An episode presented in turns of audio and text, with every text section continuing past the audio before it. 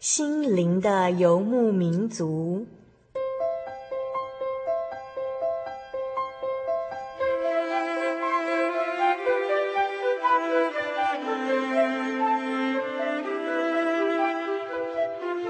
在这个谁都不管谁的后现代社会里，每个人的心灵都是游牧民族。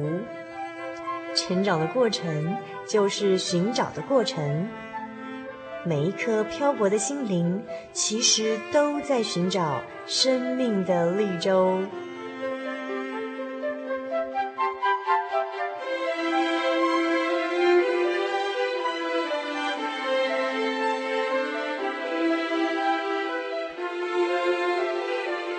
本节目由真耶稣教会台湾总会制作。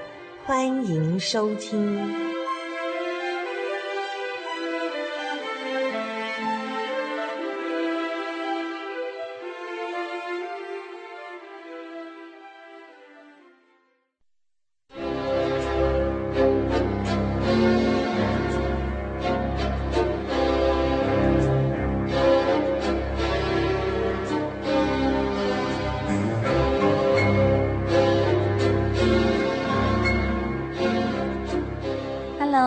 心灵游牧民族的听众朋友，大家好，我是小丽莎，欢迎大家收听今天第四百九十三集的节目。今天呢，我们所要播出的节目单元是小人物的悲喜。那在这个星期当中，你们过得好吗？在这个星期的生活里呢，你有没有遇见到什么样让你感动的事情？有没有大哭或者是大笑呢？经过上星期的分享之后呢，你是不是更能够珍惜生命中的每一天或每个时刻呢？其实啊，小丽莎有一个习惯，就是说我常常会自问自答哦。几乎每次遇到事情的时候呢，我都会问自己说：“小丽莎啊，你遇到了一个问题哦，这里有几条路可以走，你要走哪一条呢？”小丽莎，如果你要走这一条的话，那你可能会碰到哪些问题？那如果你真的要做的话呢，你就要勇往直前哦。后来啊，当我渐渐长大之后呢，这样自问自答的自我对话方式呢，还是持续着。因为这样子呢，会让我的头脑变得比较清醒。但是呢，我的对话内容随着我的年纪增长呢，内容有一点改变了。现在我遇到事情的时候呢，我会这样说：神啊，你觉得我该往哪一条路去走才好呢？你会喜悦我怎么做呢？因为耶稣说。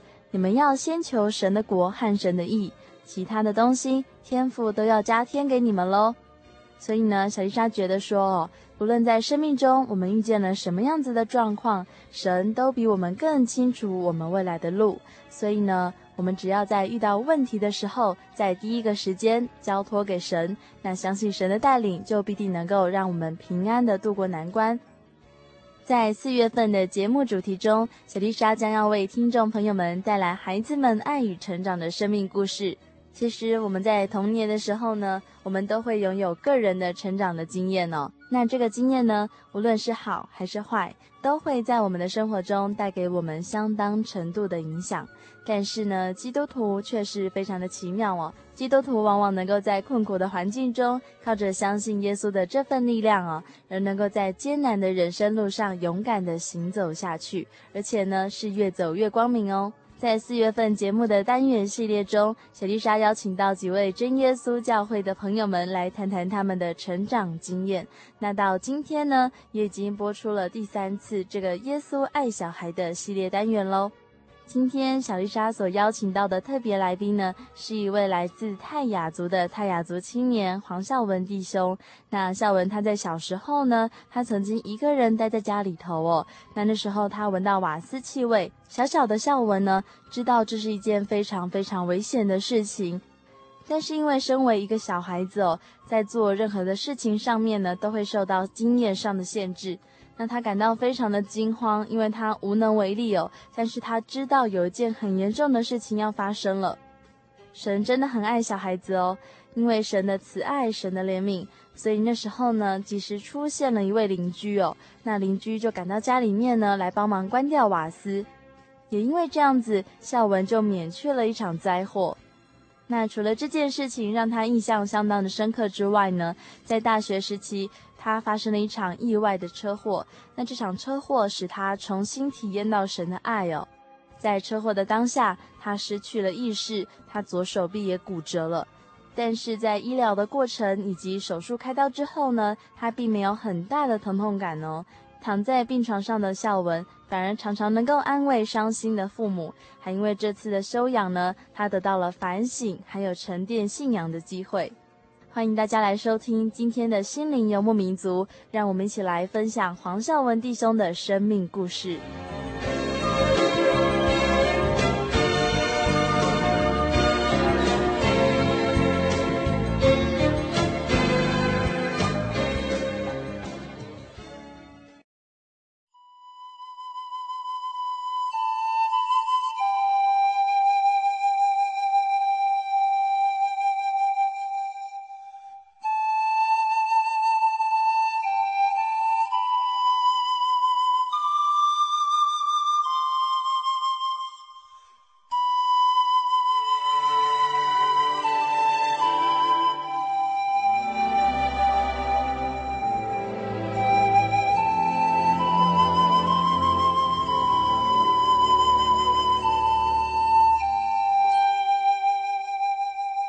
大家好，我是来自桃园复兴乡泰雅族原住民黄孝文。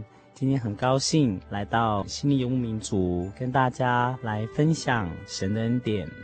首先，我简单的来介绍我的家庭与我的求学背景与生长背景。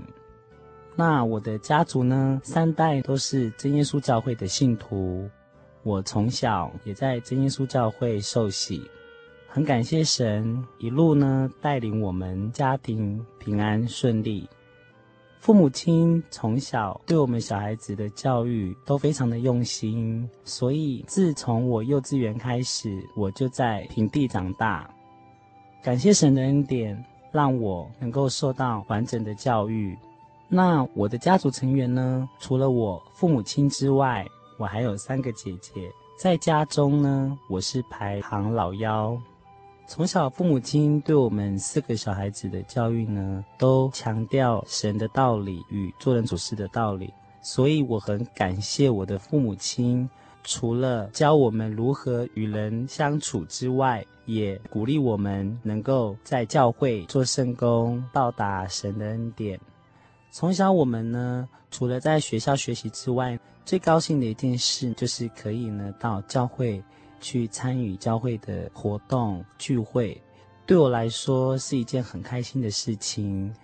我还记得有一次，因为爸爸妈妈都在上班忙碌中，没有办法带我们到教会，我们四个小孩呢就分别骑了脚踏车，很高兴的慢慢骑，骑到教会。虽然一路中顶着大太阳，非常的累。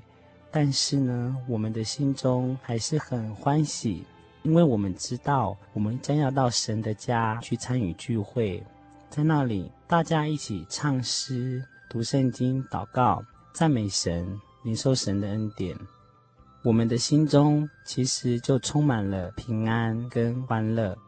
这些都是我从游戏玩乐中找不到的。还记得小时候。父母亲就会告诉我们神的恩典，我们要常常记住。但是小时候我们不懂什么是神的恩典，所以就放在心中。慢慢的，当我们成长长大，就知道说，原来神的恩典不是只有在物质上的丰裕而已。其实，在生活中，我们能够平安、健康、快乐的长大，这就是神的恩典。虽然家庭没有那么的富裕，没有那么的富足，但是神的恩典都充满在我们的生活中。我还记得有一次小学的时候，父母亲也是忙于上班，家里刚好就剩我一个人在家。那时候妈妈在出门前呢，在厨房里熬煮了一碗汤，我那时在睡觉。妈妈就把那碗汤熬煮，转成小火，她就出门了。我那时候睡得很熟，我也不知道厨房里有在烹饪东西，所以呢，我就没有去理会这件事情。但是到后来的时候，在睡梦中闻到一种味道，觉得非常的刺鼻，就匆匆的跑下楼，发现原来是瓦斯有漏气的现象。当时的我真的非常紧张，我也不知道该怎么办，因为家里只有我一个人。对一个只有幼稚园大班年纪的小朋友来说，真的是一件非常让人措手不及的事情，我没有办法去处理。但是我很感谢神，这时候有邻居将我们家的大门打开，他就跑进来帮我把瓦斯关掉，还有烹煮的东西把它拿出来倒掉。我心里那时候就在想。如果这时候没有他的帮助，那我应该怎么办呢？长大之后，我才能体会到说，这是神的恩典。因为家里只有剩我一个人的时候，神借着我旁边的邻居呢，立即的帮助我，使我能够免于可怕的灾难。如果没有神的帮助，也许可能我已经没有存活在这世界上。虽然只是一个很简单的生活的见证，但是足以能够证明真神呢，是一位有全能也有权柄，能够帮助我们又活又真的真神。所以我们家一直非常的感念这位真神。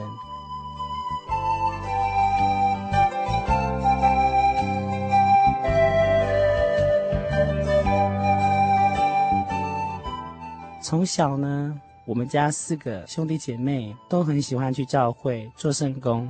虽然我们不懂得圣工是什么，借着老师的教导呢，我们从简单的扫地、领诗，还有帮忙教会整理寝具，从做圣工的态度中培养了我们敬虔的态度。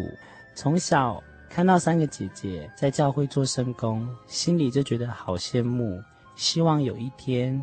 我也可以跟他们一样来教会做圣工，虽然他们每次都很忙碌，甚至把教会的壁报或是教会的课本带到家里来阅读，有时候到很晚，他们还在忙。可是那时候我心中就觉得他们的脸上总是露出喜乐的笑容，那种喜乐是由心发出的，我就觉得这就是神赐给我们的喜乐。而不是一般世俗那种的喜乐，所以当我上国中以后，我渐渐的也开始接触教会宗教教育的工作。很感谢神，让我从姐姐的典范里面去学习如何做一个尽责的宗教教育的教员。在宗教教育的学习当中，刚开始的我也是很懵懂，不太知道该去怎么做。但是我只知道，这是神给我的机会，是神给我的恩典，让我去做，所以我努力学习，一方面跟教员讨论，一方面我也借着祷告求神帮助我，在我力量不足的地方，能够很顺利、很平安的去把圣工完成。虽然在教会只是一个教员。但是我感觉到做圣工是很快乐的，因为在神的家里，大家都是一家人，都有一颗爱主的心去做圣工，把教会当做自己的家，好好的去把我们该做的本分都去做好。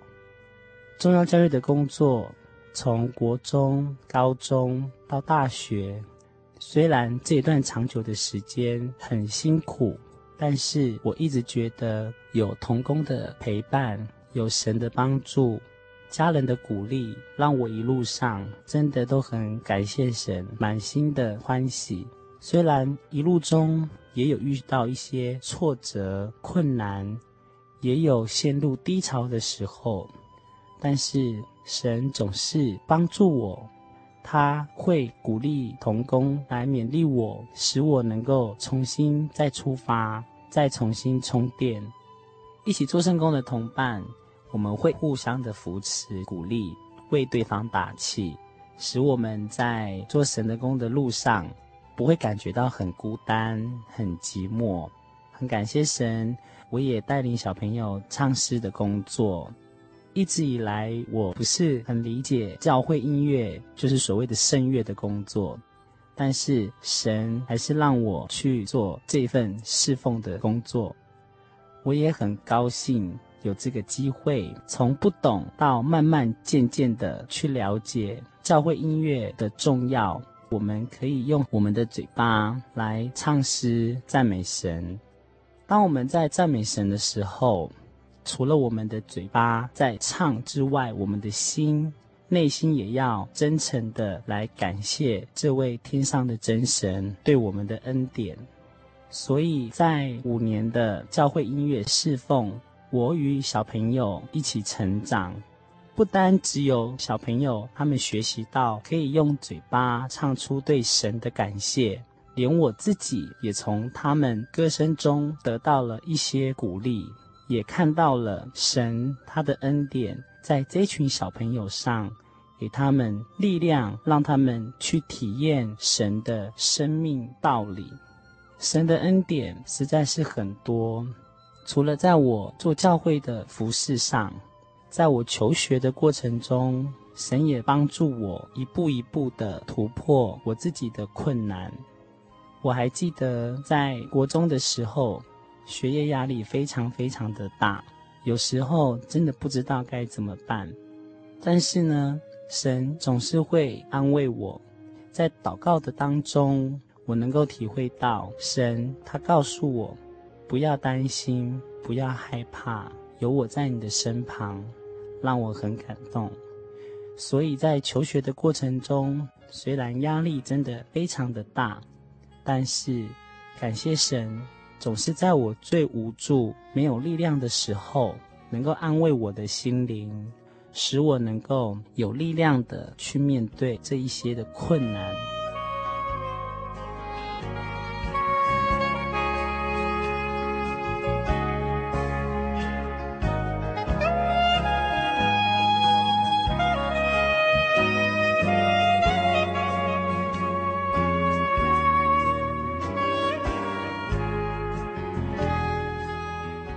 谢主，在信仰的路上呢，孝文他能够时时刻刻的感念神的恩典，也能够知道神在他最需要帮助的时候呢，一定会在他的身边来扶持着他。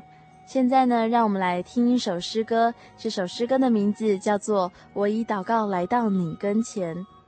这首歌的歌词呢是说道：我以祷告来到你的跟前，我要寻求你，我要站在破口之中。在那里，我寻求你。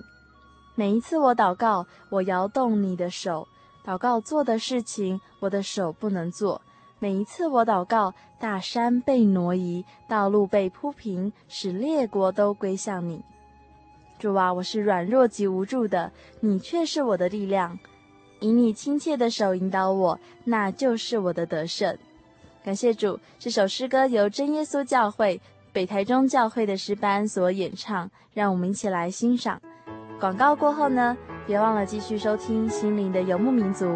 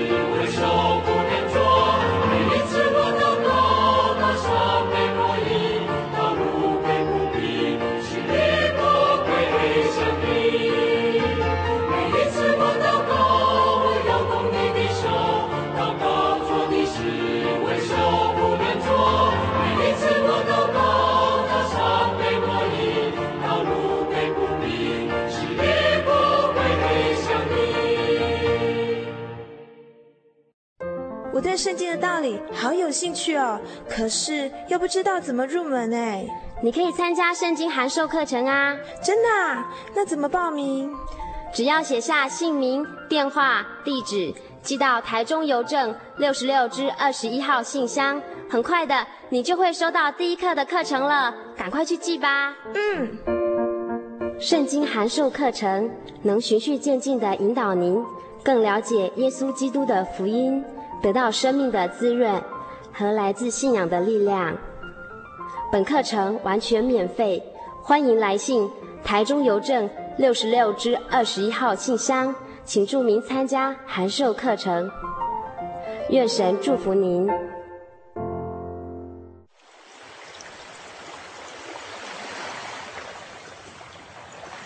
小伟，为什么你们教会的洗礼必须到郊区有河水或是海边的地方呢？哦，因为要在河水或是海边那一种流动的活水受洗。才有赦罪的功效啊，而且这样子才符合圣经的教训和耶稣的示范。嗯，可是洗礼不就是你们基督教会入教的仪式吗？哦，不是的，它不只是仪式，每个人都必须要悔改，信靠耶稣，并且奉主耶稣的名全身受洗，这样才能够有功效的重生哦，并且能够和神重新和好。哦，既然活水洗礼是跟每个人都有关系的。那我希望能够有更多的认识。好啊，你可以到你家附近的真耶稣教会，更深入的查考这方面的道理哦。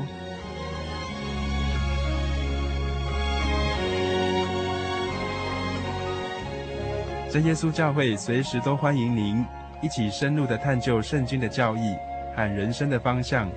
愿神带领你，请洽协谈专线咨询零四二二四五。二九九五零四二二四五二九九五，愿您平安。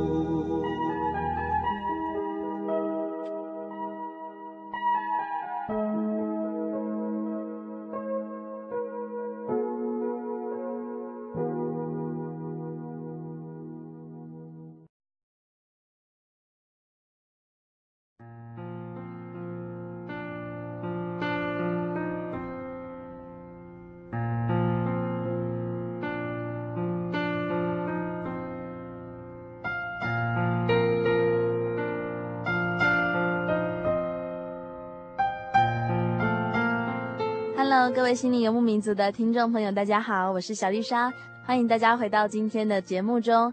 今天我们所播放的单元呢，是第四百九十三集的心灵游牧民族。那今天的单元呢，就是小人物的悲喜。今天我们所邀请到的来宾是一位来自泰雅族的青年哦，他就是黄孝文弟兄。在上一个段落中呢，孝文他分享到哦，他曾经在小孩子的时候呢，一个人待在家里头哦。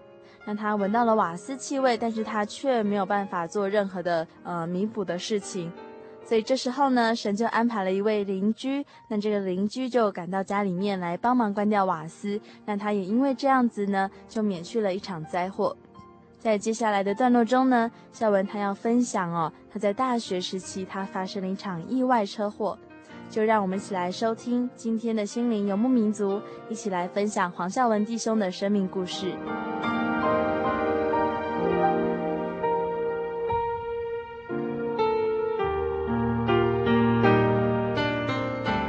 在二零零五年十月一号的晚上呢，我发生了一场车祸。这正确的来说，应该是在九月三十号礼拜六，安息日聚会结束后，我们三个人分别就骑着两辆摩托车，就往我们预定的地点去吃饭。吃完饭之后呢，我们逛了一下，就决定说各自要回到自己的家中休息。我们三个人分别骑着两辆摩托车，那我一个人是独自骑着一台。两个教会的姐妹是骑着一台车，突然经过一个红绿灯时，它是红灯，所以我们停下来了。从红灯转成绿灯时，我正准备发动车子要骑车，这时我突然感觉到有一股巨大的力量撞到我，我从那时刻就昏倒，意识呈现昏迷的状态。那时候我的脑筋是一片空白。我也不知道发生了什么事情，我只知道自己好像在沉睡中。我自己其实也不是很了解发生了什么事，但是我知道我那时候觉得心中有一种很不安的感觉。那时候我才知道我自己好像遇到了什么事情，但是我还是不清楚我到底发生了什么事。直到在救护车上，我开始渐渐有一点意识。这时候，教会的两个姐妹也在我的旁边安慰我。她们一直告诉我说：“叫我加油，要靠着主撑下去。”一路的过程中，感谢神让他们陪伴我。这是我二十三岁以来发生这么大的灾难在我身上。我深知主耶稣有他的用意。所以我也努力地将我的心静下来，也感谢神，让我的心跟情绪都渐渐地平静下来。到了医院，我可以感觉得到有很多人围在我的周围，我也听到了哭泣声，听到了大家叫我加油的声音，叫我努力地撑下去。那时候，父母亲很着急，他们都不太相信我发生了车祸。那时，我只告诉家人一句话，说：“你们不用担心，神会看顾我。”父母亲流着眼泪看着我说：“孩子啊，怎么会发生这么大的事情呢？”我还是安慰着他们说：“你们不用担心，我相信我的主，我的神会看顾我，一切平安。”我那时候真的不知道，我为什么有那么大的力量，还可以安慰我的家人。因为那时候我的情况非常的紧急，一度的陷入昏迷休克的状态。父母亲看到我坚强的面对生命，还是懂得依靠神，他们也很安心。那时进入了开刀房，我还是在沉睡中。当手术结束之后，转入了加护病房观察期。在加护病房中，我虽然是昏迷的状态。但是我感觉得到有神在我旁边帮助我，让我的心灵能够真正的平静下来。也感谢神，并没有让我感受到很大的疼痛。转到普通病房时，我才知道，原来我的脾脏已经切除了，左手臂也骨折，暂时的用木板固定住。我才惊觉，原来自己出了这么大的车祸。心里还是会有觉得一点的害怕，但是家人告诉我手术一切顺利，我满心感谢神。但是看到自己躺在床上一动也不能动的时刻，我真的觉得人是很软弱的。那时候一动也不能动的躺在床上，让我想了许多事情，也开始检讨自己是否有对神亏欠的地方。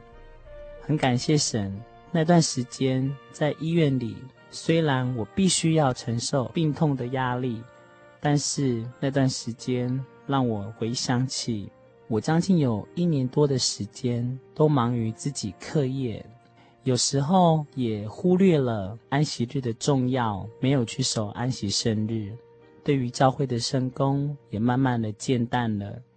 所以，当我知道发生了车祸，到我清醒的那一刻，觉得我亏欠神很多。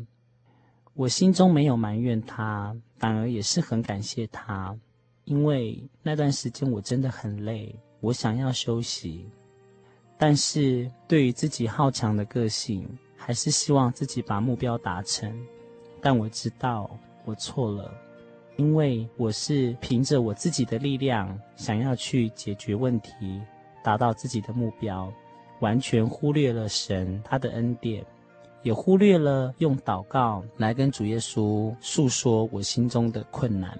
很感谢神家人那段时间的陪伴，还有教会弟兄姐妹、传道、长职负责人。都来关心我，让我感受到在神的家中，大家都是主内一家人。因为当时我住的是天主教的医院，教会或是家人，他们会陪我在祈祷室祷告，让我的心灵能够再次感受到神的恩典，能够平静下来，细细想着神的大爱。很感谢神，在医院里虽然短短的只有住了一个月的时间。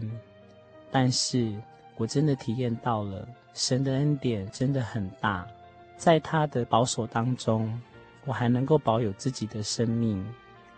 我真的觉得自己是很不配的，因为我自己做的不是很好。对于神的大爱，我觉得我自己没有办法去领受。但是我知道神是爱我的，他让我有这个机会可以去反省我自己的过错。我自己的缺点，让我好好的去思想改进。从那一刻开始，我觉得自己的路不是只有按照自己的想法，应该是要靠着祷告跟神来诉说，求神来带领。因为我们的脚步是神他所引领的，而不是只有我们自己本身。感谢神，让我能够重新体验到神的大爱。我想跟大家来分享在圣经当中的一些话，鼓励我，也勉励大家。在希伯来书十二章第五节，他说：“你们又忘了那劝你们如同劝儿子的话，说：我儿，你不可轻看主的管教，被他责备的时候也不可灰心，因为主所爱的，他必管教，又鞭打凡所收纳的儿子。”你们所忍受的是神管教你们，待你们如同待儿子。焉有儿子不被父亲管教的呢？管教原是众子所共受的。你们若不受管教，就是私子，不是儿子了。所以，神所爱的，他必管教。我很感谢神，让我能够有一次警醒反省的机会，才知道神还是爱我的。愿一切荣耀归于天上的真神。很感谢大家听我讲神的见证，愿神祝福你们，阿门。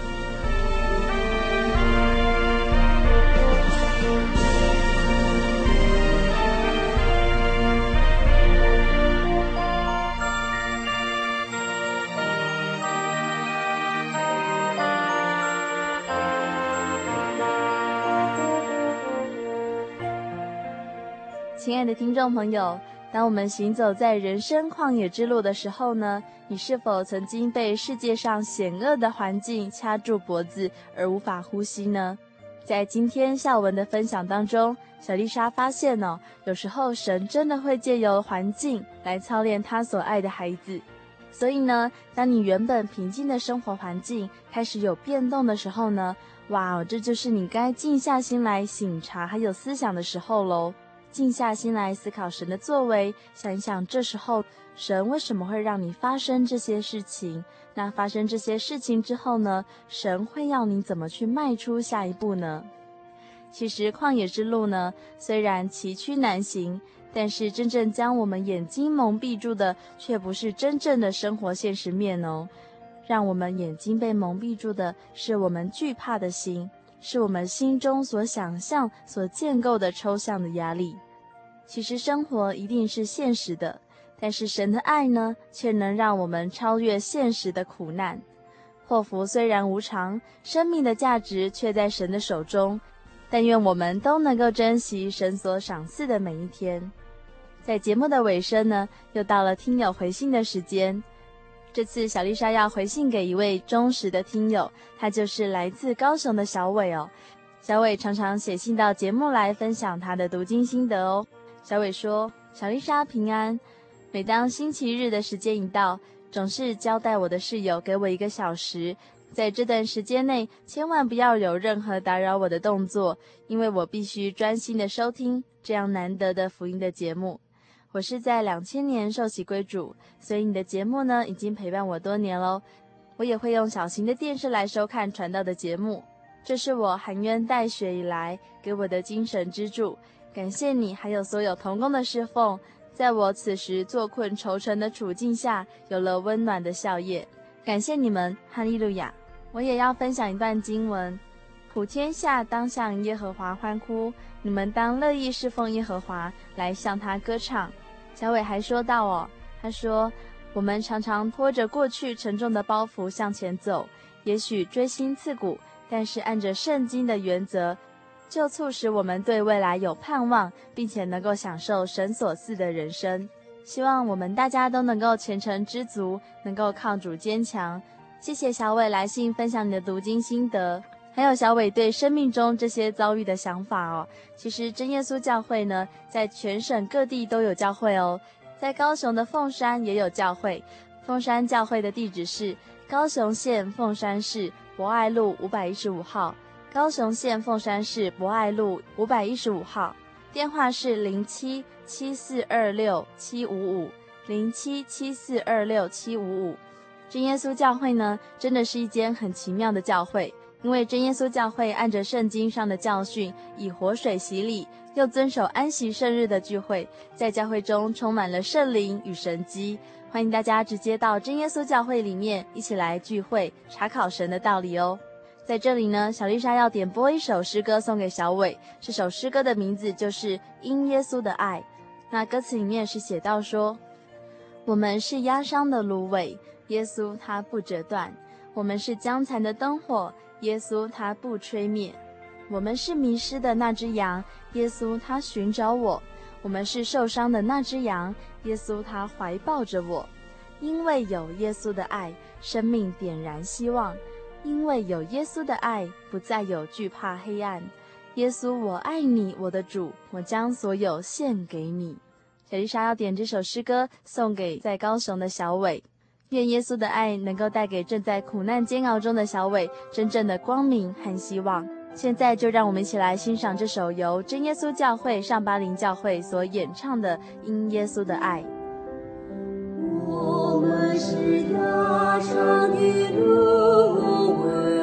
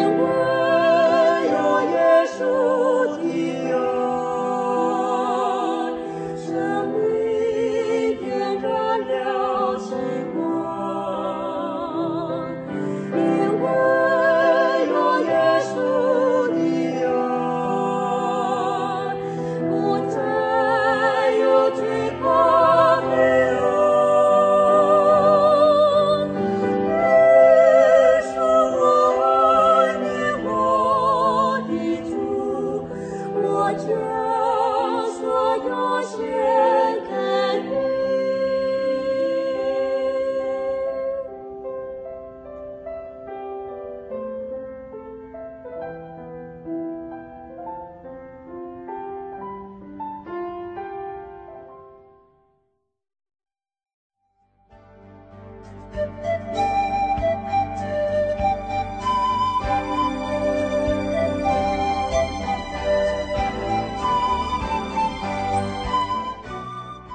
亲爱的听众朋友们，在今天的生命故事中，还有今天的心情分享中，不晓得你们是不是能够感同身受呢？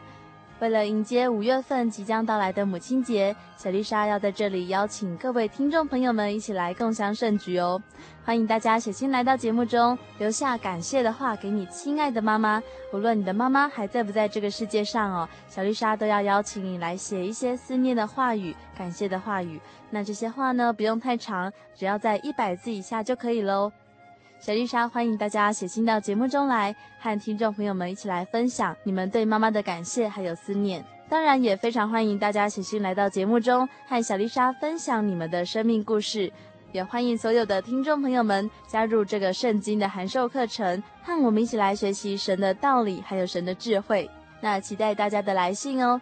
来信请寄台中邮政六十六至二十一号信箱，台中邮政六十六至二十一号信箱，或传真至零四二二四三六九六八，注明“心灵的游牧民族”节目收就可以了。也愿神祝福每一位在收音机前面的听众朋友们，愿大家都能够活在神的爱和保守之中，在人生的每时每刻都能够得到平安喜乐。最后，欢迎大家继续收听下星期的心灵游牧民族，愿神祝福你们。我是小丽莎，愿你们平安。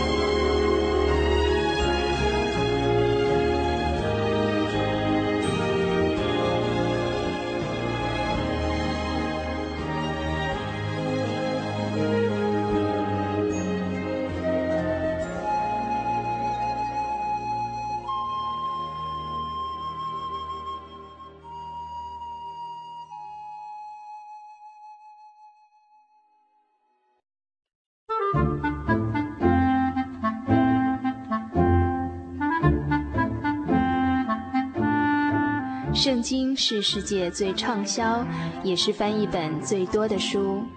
许多人因为这本书改变了他的价值观。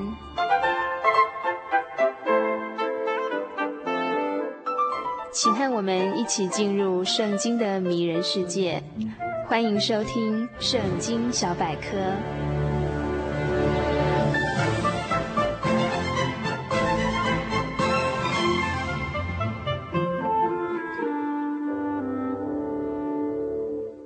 心灵的游牧民族，在空中的朋友，大家好，我是 Kevin，欢迎大家今天再次的打开收音机来收听我们的圣经小百科这个单元，漫步在圣经的生活故事和浩瀚世界，用心一起来看生活。今天在我们圣经小百科这个单元当中，Kevin 要跟大家分享的是浮起来的斧头。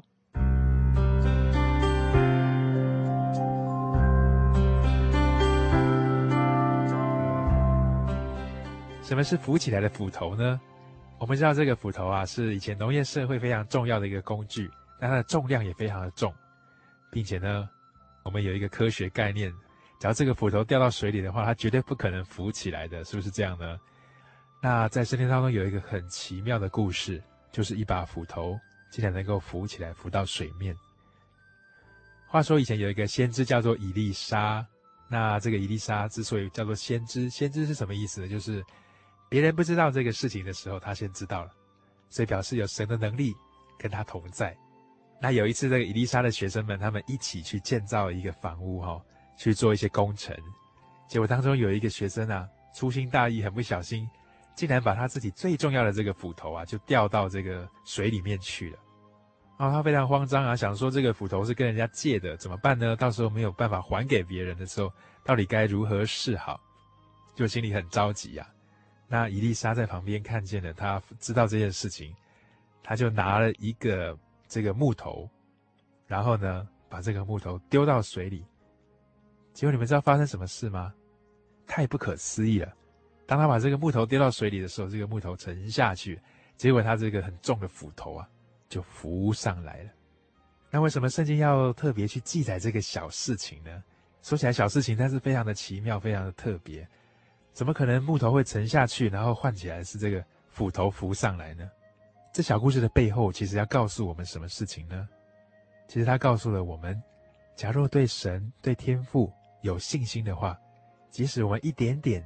拿出一点点这样的信心，付出一点点的行动，拿出一点小小的一个作为，天赋将给我们一个非常非常大的回应哦。就好像我们只是丢了一个非常轻的这个木头下去，但是呢，浮起来的却是如此贵重的一个斧头。所以只要我们有一个非常小的信心，相信说天父真的会给我们回应，相信神会听到我们的祈祷，会听到我们的祈求，那我们在这个过程当中。就好像放了一个木头到这个水里，那神就为我们浮出一个这么重的一个斧头来。虽然是非常的不可思议，但是在神看来，其实没有什么事情是困难的。从这个小故事当中，不知道你有没有一些领悟呢？人生当中，即使经历了大风大浪，假如你能够拿出这样一点点信心来，把它带到神面前，具体的来显现出你对神的信靠之心，我想天父。都是会回应您的祷告的。我们下周圣经小百科再跟大家谈谈更多奇妙的小故事。愿大家平安，下周再会。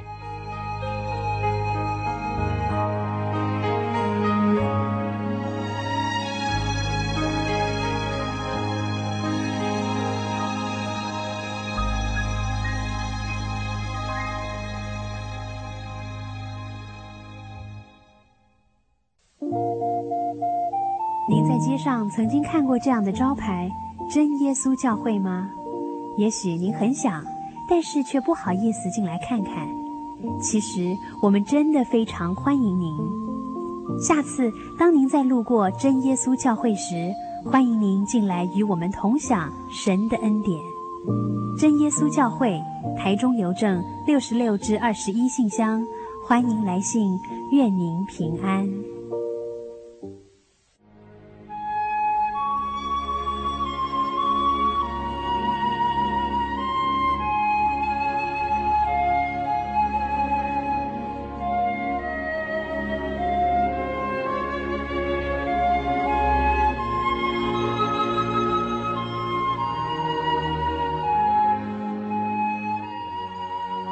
安息日是真神为人设立的，让人能纪念神的救恩，并得着身心灵的休息。在每个星期的最后一天，星期六，我们应当放下一周的劳碌，来到教会聆听福音，在诗歌、祈祷和彼此祝福的聚会里，安顿我们一周的疲惫。假如你想参加安息日聚会，欢迎您在每周六上午十点和下午两点踏进真耶稣教会的会堂，与我们一起共享这生命的饗宴。